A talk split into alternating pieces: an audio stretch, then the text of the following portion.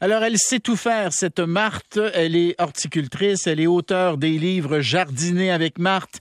Elle a écrit la trilogie Les collines de Bellechasse et elle donne une conférence à Saint-Alexis-des-Monts ce samedi. Bonjour, Marthe. Salut, comment ça va? Ça va bien, je suis content de te retrouver. C'est toujours le fun. Ben oui, c'est le fun. Alors, t'es prête? Oui. Écoute, je te le dis qu'on en a des questions. Euh, quand trimer un lilas? Après la floraison. Parce que si vous le coupez là, euh, le bout des branches, si vous le rapetissez, ben, les bourgeons de fleurs sont sur le bout, tu n'auras pas de fleurs. OK. Euh, couronne Nord, quand planter tomates, concombres et fèves à l'extérieur? Euh, les fèves, vous pouvez tout de suite, parce que tout ce qu'on met dans la terre, vous pouvez tout de suite. Le temps que ça lève, il n'y aura plus de gelée. Pour ce qui est des tomates, attendre encore une semaine. Et les concombres? Oui, pareil, parce que c'est geleux. OK. Bonjour, Marthe. Euh, Qu'est-ce que je plante avec mes tomates pour avoir des belles grosses tomates? demande de Guillaume. Le basilic et la capucine sont deux plantes dans le compagnonnage qui aident la tomate. Ça la stimule. Ça stimule sa fru- fructification. Fait que basilic et tomate, c'est toujours un duo gagnant. Très bien, très bien. Comment faire repartir la lavande? La mienne souffre. Bon, la lavande, ça aime une terre qui retient pas l'eau avec un peu, de gravel, un peu de sable, ainsi de suite. Donc, si tu vois qu'elle est sec dans le milieu avec une couronne qui est verte autour, soit que tu fais des boutures avec du stimulateur de, de racines, tu peux aller voir sur YouTube comment ça se fait, c'est hyper facile, ou tu enlèves les branches mortes puis tu y mets un engrais à base d'azote. Le premier chiffre plus haut que les autres, ça va la stimuler. OK. Les chenilles petites en ce moment sont de retour. Comment peut-on s'en débarrasser car c'est vraiment inconfortable sur la terrasse?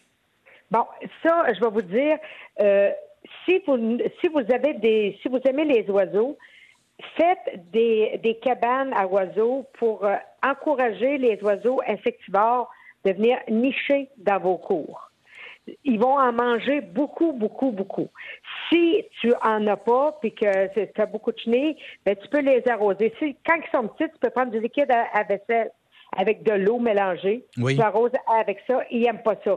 Si ça devient une infestation, ben là, euh, va avec le purin d'euthanasie. Euh, J'ai la capsule, là, tu peux aller la voir sur YouTube. OK.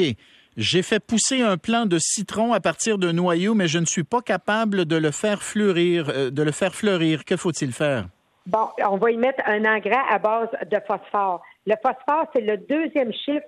Tu sais, un engrais, ça se lit sur trois chiffres. Le premier, c'est l'azote. Le deuxième, c'est le phosphore. Fait qu'il faut que tu prennes le chiffre du milieu plus haut que les deux autres. Tu vas y en mettre à, peu près toutes les deux semaines. Puis tu vas voir, il va faire des, euh, des bourgeons de fleurs. OK. J'aimerais savoir quelle plante je pourrais mettre devant une, une pierre tombale euh, euh, située en plein soleil. Je ne peux euh, aller l'arroser car je ne suis pas de, de la région. Bon, dans les plantes vivaces euh, ce qui endurent excessivement le chaud et le sec, toute la famille des sédums. Toute la famille des sédums, qu'elle aille dans une serre, qu'elle demande de voir la famille des sédums. Il y en a que ils fleurissent rouges, il y en a que le feuillage est de couleurs différentes. Avec ça, c'est sûr que ça ne mourra pas. Les sédums, comment t'écris ça? S-E-D-U-M. S-E-D-U-M, les sédums. Très bien, pour les pierres tombales. oui. Bon.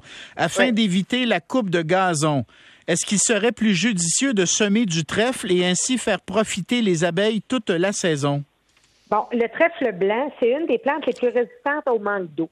Tu sais, on, on sait qu'on a toujours maintenant des grosses canicules dans le mois d'août, dû au réchauffement de la planète. hein. Donc, quand vous semez votre gazon, c'est très intéressant, pas de mettre juste ça, mais de mélanger du trèfle blanc à vos, à vos graines de gazon.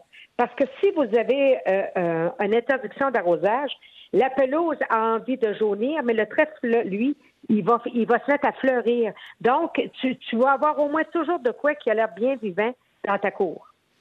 OK. Est-ce qu'il est trop tard pour euh, étendre de la terre noire avec compost ce week-end? Ma pelouse est un petit peu éclaircie à quelques endroits. J'ai l'intention...